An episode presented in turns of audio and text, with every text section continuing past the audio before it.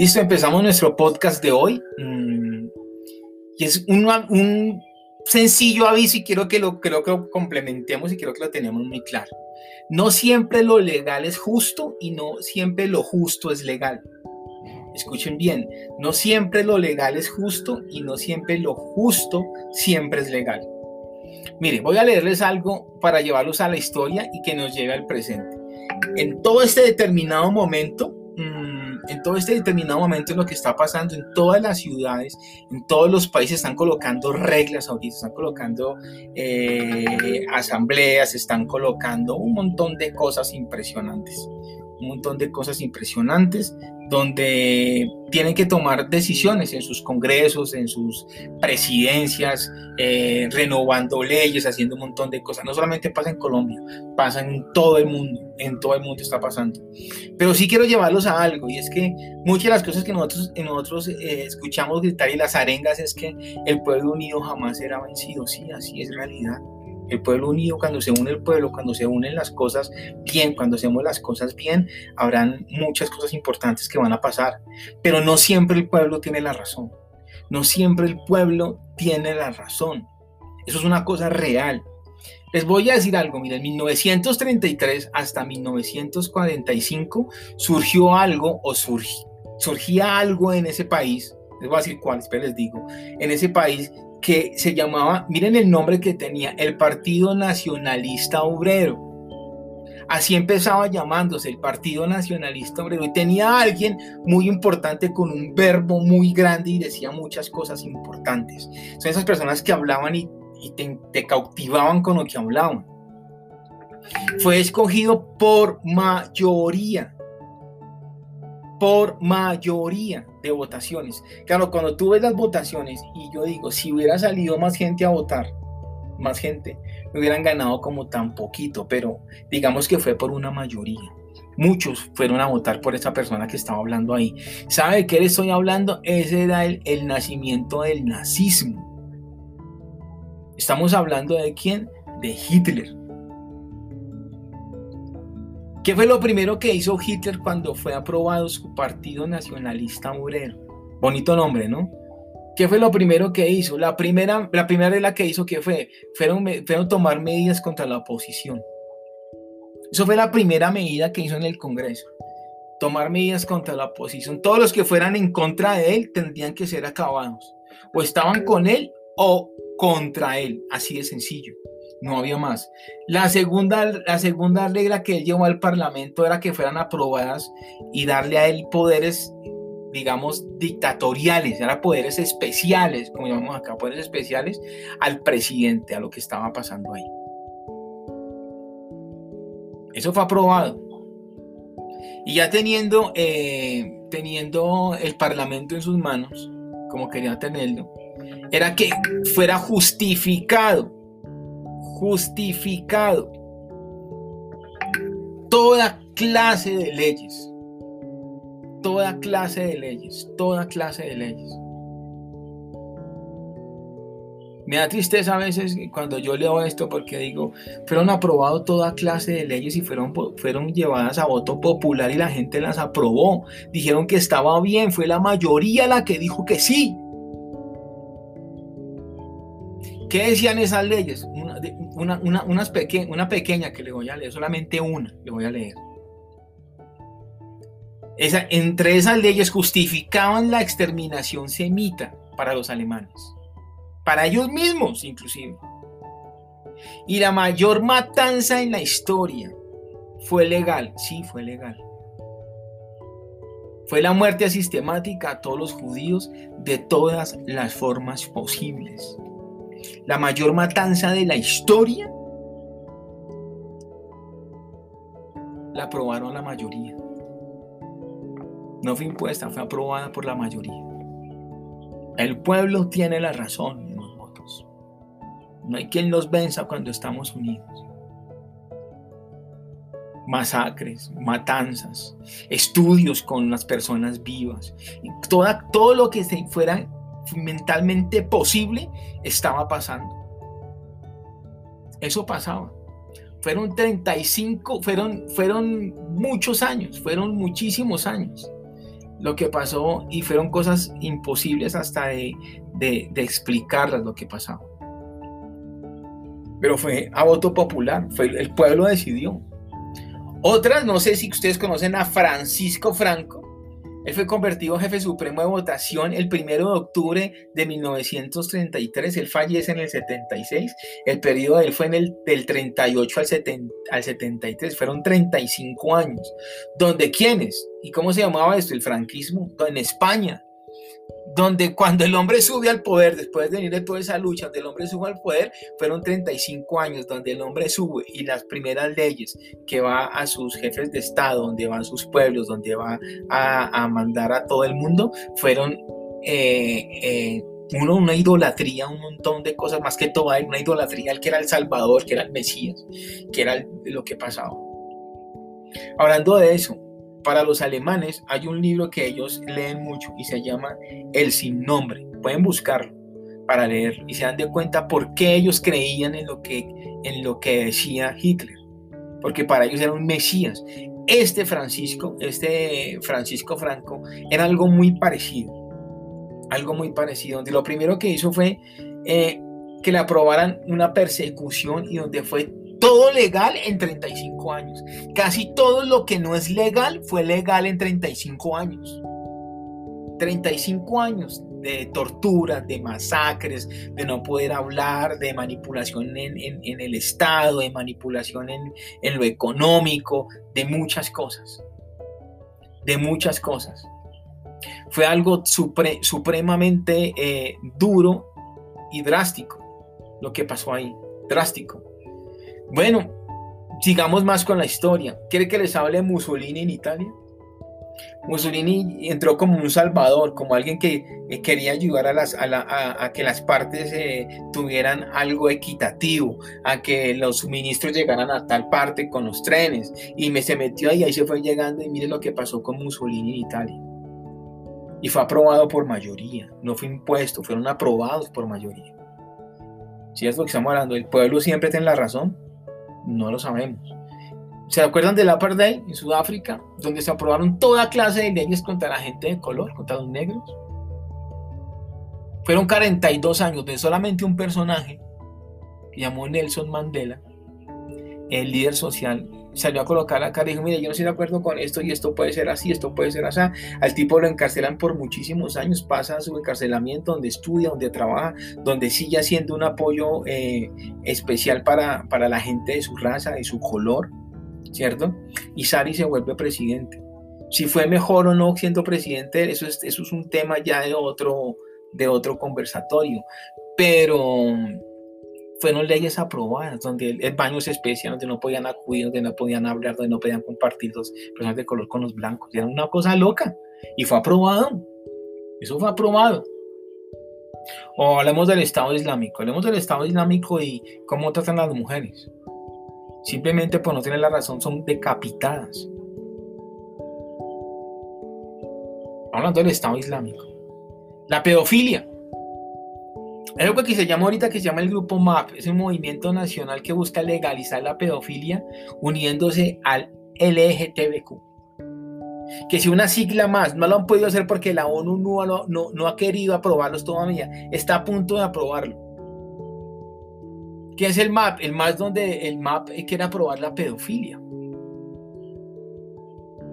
Que sea legal en cualquier estado, que sea legal en cualquier lugar y que sea una, una, parte de esas siglas, así como Ortica nos pueden eh, argumentar que ya LGBTQ ya lo están eh, ramificando en otras cosas, Ortica está en Colombia llegando a lo que es binario y no binario, ¿cierto? Donde eh, el, pues, la persona bisexual tiene, puede tener relaciones con un transexual, con, con cualquier eh, con un trans, con lo que sea, y es normal porque pues no nos vamos, nos vamos, nos vamos a reducir a lo que dice, por ejemplo, la Biblia, hombre y mujer, esa es la relación, no es más. No, tenemos que avanzar un poco más y tenemos que salir de ese esquema y tenemos que ser más relativistas, tenemos que ser más pensantes, entonces mí me gusta, ese, oiga, que, que, ese trans que está muy bien, ese trans, que es simpático ese trans, yo puedo estar con ese trans ningún compromiso, teniendo mi esposa. Así estamos avanzando y estamos avanzando en muchas cosas, donde las leyes morales y los valores se perdieron. Estamos creyendo que nosotros, a nosotros se nos llena la boca diciendo es que en Europa son así y queremos traer muchas leyes de Europa a nuestro país. Mire, esta, esta semana estaba oyendo, mmm, esta semana estaba oyendo algo importante y era un pastor, un pastor hablando de, un pastor colombiano, colombiano, hablando de, no lo más del pastor, sino que estaba hablando, un pastor colombiano estaba hablando de, de su árbol genealógico, donde simplemente lo llevó a España y él es español y es parte inglés. Yo les quiero decir algo hoy a ustedes aquí hoy. Si usted se considera colombiano y no es nacionalizado colombiano, si usted es colombiano y no es nacionalizado colombiano, déjame decirte que apenas sacudan tu árbol genealógico va a salir un indio. Que así tengas ojos claros y seas mono, no te creas algo que no eres. Esos son los problemas de identidad que tiene Colombia. Son problemas de identidad donde no sabemos ni quiénes somos ni para dónde vamos. Pero estamos, volvamos a lo principio, las leyes morales y los valores se están perdiendo y se vienen perdiendo de generación en generación, no los enseñamos, no los, no, lo que queremos es modificarlos con un relativismo donde ah, es que todo es relativo, es que todo es así. ¿Quién es la fuente de estas verdades morales y estas, eh, y estas leyes morales? ¿Cuál es la fuente de esto?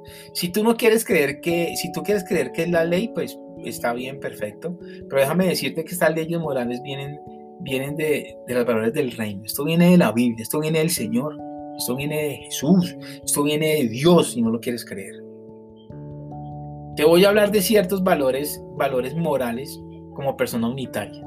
¿Qué dice la Biblia? Te voy, a, te, voy te voy solamente a resumir algo. La verdad, el amor, la justicia, la libertad. La verdad nos hará libres, dice la Biblia. El amor nos unirá como hermanos. La justicia nos hará solidarios y la libertad nos hará sentirnos hijos de Dios. ¿Cómo? ¿Con cuáles valores? Con el amor, con la libertad, con la justicia, con la tolerancia, con la equidad, con la paz, con la paz, con la honestidad. Eso es como persona. Y eso cuando, nos, cuando tenemos esos valores implícitos nos, nos hace crecer más y nos va a ayudar más. ¿En qué? En el amor al prójimo, en el respeto al prójimo, en la sinceridad con los demás y contigo mismo, en la compasión con los demás, en el compañerismo con los demás, en la lealtad hacia ti mismo y hacia los demás, entre la justicia contigo y contra los demás y la tolerancia contigo y contra los demás. De esos valores es los que habla la Biblia, de esos valores fueron sacados de ahí, de la Biblia, para ponernos en la ley.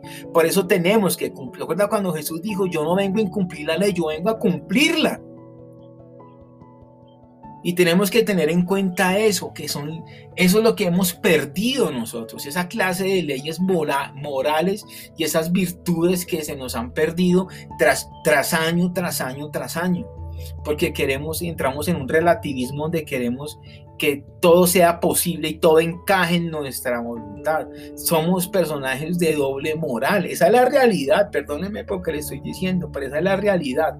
Venga, les cuento una historia. Mateo 27, 17 habla de un personaje. No se los voy a decir todavía, pero vamos a hacer un paralelo. Al mismo momento que aparecían dos personajes en la Biblia, aparecían casi hasta tres, pero vamos a hablar solamente de dos. Uno un personaje estaba haciendo algo, lo que, algo de lo que muchos y nosotros nos muestran en películas y nos muestran en video, lo que nos gusta en RCN y en Caracol, esas novelas que donde el malo siempre y, ese Robin Hood que hay siempre que le quita al rico para darle al pobre y, y, los valores se pierden y se confunden porque está robando, pero hay que apoyar al que roba porque para nosotros así, así pasó con Pablo Escobar. Pablo Escobar para muchos fue un ídolo, para muchos sigue siendo un dios este personaje bíblico, ¿cierto? Mm, estaba haciendo algo, algo que para muchos eh, podría ser bueno. ¿Qué estaba haciendo? El pueblo, el pueblo romano estaba siendo duro con, con, el, con, con el pueblo del Señor, con Israel. Estaba siendo duro los estaba tratando muy mal, los estaba tratando de una forma impresionantemente mal.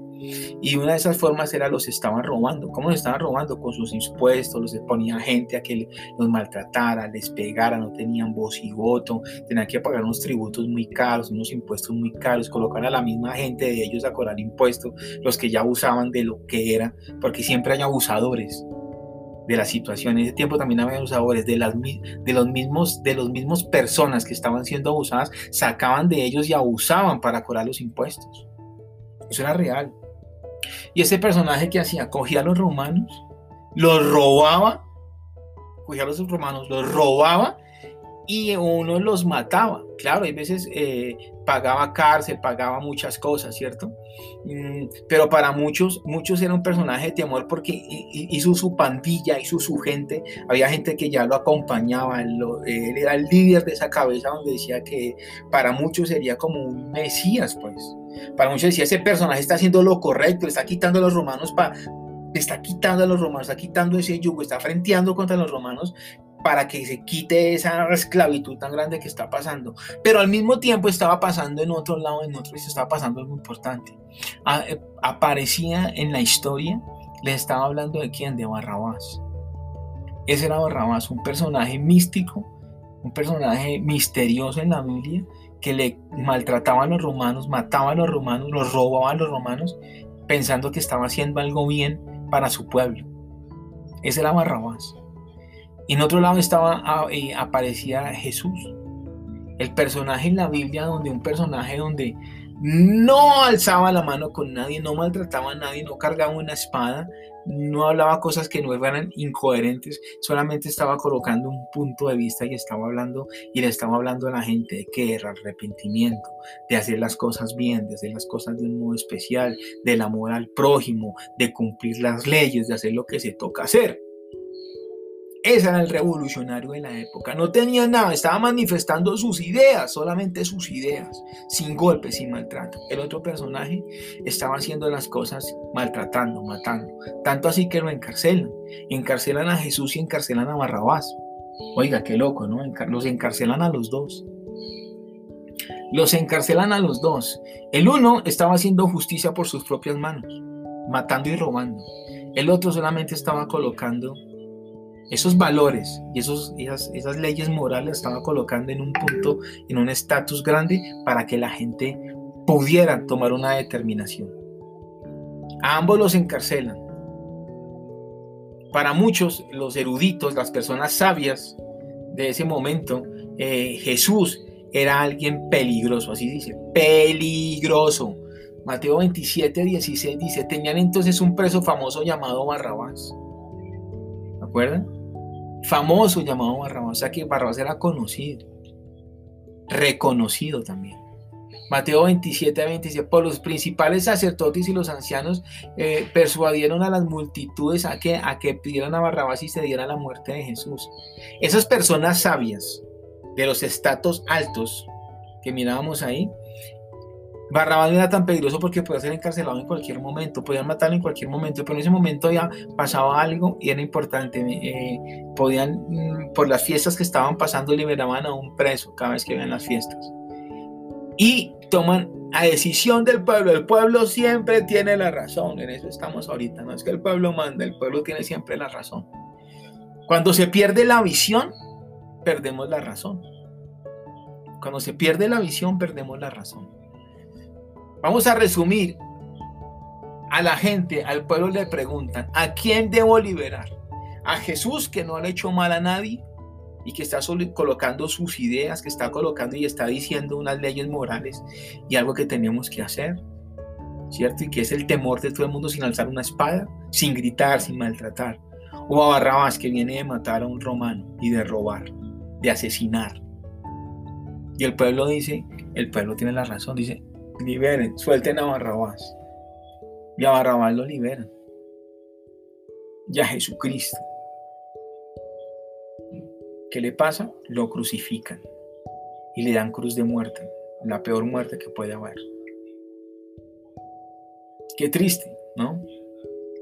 Qué triste es ver eso. Es, mira, todo lo que estaba leyendo antes de lo que pasó con los, de, lo que pasó con el nazismo, lo que pasó con Francis, eh, con el, franquismo, lo que pasa con, pasó con Mussolini, con el apartheid, con, con, eh, eh, con Corea del Norte, por ejemplo, donde en Corea del Norte todos los crímenes de lesa humanidad del mundo, lo que es terrible para todo el mundo, allá es normal y son votados, es votado. Yo quiero decirte algo, mira, y tenemos que ser realistas, pues eso se llama realidades este cuento. Tenemos que ser realistas en algo y es que muchas de las cosas que nosotros hacemos nos las merecemos porque somos personajes de doble moral, somos personajes que nos vendemos a veces al mejor postor y no, no, no queremos creer en una ley moral. Siempre estamos eh, mirando el chancuco, siempre estamos mirando eh, la carta debajo de la mesa, a ver quién puedo manipular, a ver si doy una propina y me gano un puesto, a ver si la gente... Nosotros hablamos ahorita de la gente de tránsito, hablamos de la, de, de la gente de tránsito que está mal, el policía que hace mal, pero lo primero que cuando nos para un policía es alistamos el billete de 20 mil por si acaso. No porque no lo pidan, no, sino porque estamos fallando. Porque sabemos que nos llevamos, el, eh, por ejemplo, eh, eh, nuestra cédula y preferimos pagarle para que no nos, no nos haga una multa. Porque nos llevamos nuestro pase para conducir y, preferimos pagar y decirle que nos lo ayude, ¿cierto? Pero salimos de ahí diciendo que ese tipo es un ladrón. ¿Qué doble moral tenemos, no? Cuando estamos, estamos manipulando al hombre para que obre mal, pero le estamos juzgando por lo que está haciendo. Somos los, somos los víctimas o los victimarios. ¿Qué somos nosotros? Decidamos qué somos.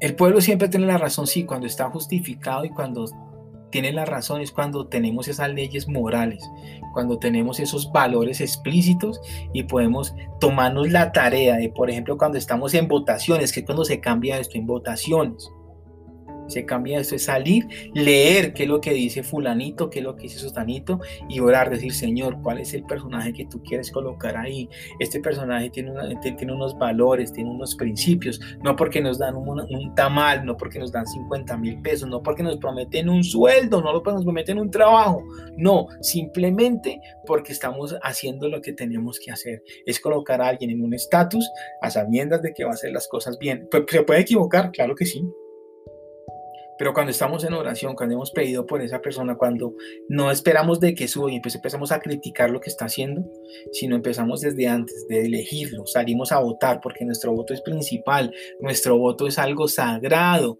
eso no es que nos lo regalan. Si tú votas, es porque sabes lo que vas a hacer, porque sabes lo que estás haciendo, porque has leído lo que esa persona tiene, porque muy, una, muy distinto decir otra cosa es escribir. Muchas de las personas tienen mucho verbo en, en, los altos mandos, pero tú cuando escribes, hay cosas que no, no son coherentes con eso. Que tenemos el derecho a, a, quejarnos y a decir, claro, tenemos el derecho a quejarnos. Muchas de las cosas que están haciendo esos muchachos, no digo que están haciendo bien, pero póngame cuidado algo. Esos muchachos, gracias a lo que hicieron en esta semana, tú seguirás comprando los productos al mismo precio que lo comprabas. Eso es lo que supuestamente pasa, pero como ya nos cree, ya pasamos a una segunda moral. Entonces el señor de la tienda dice, ay no, es que como la cosa está tan dura, tocó subirle a esto. Y es que este es nuestro agosto y entonces a todo le suben el triple. ¿Qué doble moral tenemos? Estamos alegando porque el Estado le sube a todo, pero el de la tienda, el de la esquina, así sea el de uno, el de tres, el de cuatro, el carulla, el justo y bueno, el señor de la esquina le sube a las cosas, solamente porque estamos en nuestro agosto. Tenemos que dejar ese doble, esa doble moral y, y ser honestos con las cosas. Bogotá no está desabastecida en nada. Bogotá tiene comida para mucho tiempo. Gracias a Dios el Señor nos, nos, cuida con el campo y protege el campo y podemos, somos un país con mucha bendición porque tenemos un campo donde no nos falta la comida. Miren, en la pandemia lo único que nos faltó fue comida. El, el, coronavirus no llegó al campo. Y loco que no llegue al campo sabiendo que estamos tú aquí a, a, a 30 minutos, 20 minutos ya estás en un pueblo porque nos dejamos creer de todo, porque seguimos viendo noticieros eh, parcializados, RCN, Caracol, seguimos viendo novelas, seguimos apoyando, seguimos viendo el opio del pueblo, que para mí se, me, me, van a crucificar por eso, pero crucifíquenme, no me importa el opio del pueblo, el fútbol. Nos matamos por una camiseta y nos ponen allá y preferimos. Mire, ¿sabe cuánta gente cabe en el estadio del Campín? Caben 45, caben 45 mil personas. Las 45 mil personas, miren las boletas que pagan cuando, cuando hay partidos importantes. Miren la gente en el Choco, con eso que no haríamos un montón de cosas. No tenemos una doble moral. Queremos que el Estado haga todo, pero no queremos sacrificar nada. O cuando, cuando en, tu estado mental, tú dices, eh, una boleta vale 100 mil, venga yo y se la pongo a alguien por ahí, o le regales un 100 mil a alguien para que haga algo. No a tu iglesia, póntelo a alguien. Algo a ver qué pasa. No, no lo hace. No sucede eso. Yo se los dejo como, como pensamiento. Sí, destruir las cosas no están bien. No están bien. Eso está muy mal. Pero mm, ahorita viene la reforma a la salud Una cosa, si tú la lees, es una cosa loquísima. La reforma a las pensiones, otra cosa totalmente loca. Mi papá está peleando por una pensión. Y si estos chinos saliendo allá salen y van y pasan y protestan y dicen de pronto mi papá puede disfrutar de una pensión. De pronto hasta yo puedo disfrutar de una pensión. Pero no puedo llevarlos al, banquillo y crucificarlos allá eh, diciendo que todos son maleantes. No. Hay gente que está ya sabiendo que sabe lo que está haciendo. Pero siempre habrá oportunismo. Esta semana vi un documental grandísimo en Netflix en, en Ucrania lo que pasó en Ucrania cuando los muchachos, los muchachos que sabían, los doctores, los médicos, las personas, fueron a manifestarse solamente por algo y todas las muertes y todo lo que sucedió en ese país lo cancelaron por llegar a Colombia. Ya no está, el, el documental ya no está. Es triste lo que, lo que está pasando en Colombia, sí es muy triste. Yo soy un personaje que trabaja en la calle y desgraciadamente me toca esperarme, me toca hacer, no puedo hacer más. Pero yo sí oro por los pelados que están afuera nosotros los cristianos estamos resumidos, los que llamamos supuestamente cristianos, estamos resumidos allá desde allá diciendo este y este. No, no, no, no nos volvemos imparciales, sino nos parcializamos hacia algún lado. Pero esta es la mejor manera de que tú te colocas, salgas, cojas tu Biblia, esto, cojas tu Biblia, salgas a la calle y aproveches a la esquina y salgas a predicar y digas a alguien, sabes que Cristo te ama y tienes que hacer las cosas bien. Si el Estado está haciendo cosas mal, pues tú puedes protestar de una manera distinta. Puedes respetar a tu prójimo, puedes ganar valores, puedes creer a tu prójimo, puedes protestar de otra forma. Esta es la oportunidad del cristianismo de salir, de orar, de interceder por tu país, por tu pueblo. Y no, déjenme decirlo, no quiero ser petulante y no sentado en tu oficina, en tu finca, solamente diciendo, no hagan esto, no hagan lo otro como un dictador. Gracias a Dios la Biblia existe y gracias a Dios podemos ver de que el Señor nunca estaba sentado dando órdenes, sino estaba caminando, estaba haciendo. Mírate y saca un día un programa y di, mire más o menos cómo era, cómo era un día del Señor Jesucristo, cómo era un día nomás, y te das de cuenta qué clase de tipo era cómo era un día, si descansaba poco, si era un perezoso, o solamente se, dedicaba al orden, no. Era un personaje que lo que hacía, demostraba, haciendo el ejemplo, lo que tenemos que hacer nosotros. La palabra dice que todo momento es bueno. Para todo hay un momento. Está el momento para protestar, otros momentos para callar, otros momentos para reír, otros momentos para llorar. Pero siempre hay un momento especial y ¿sabes cuál es? Es el de predicar la palabra.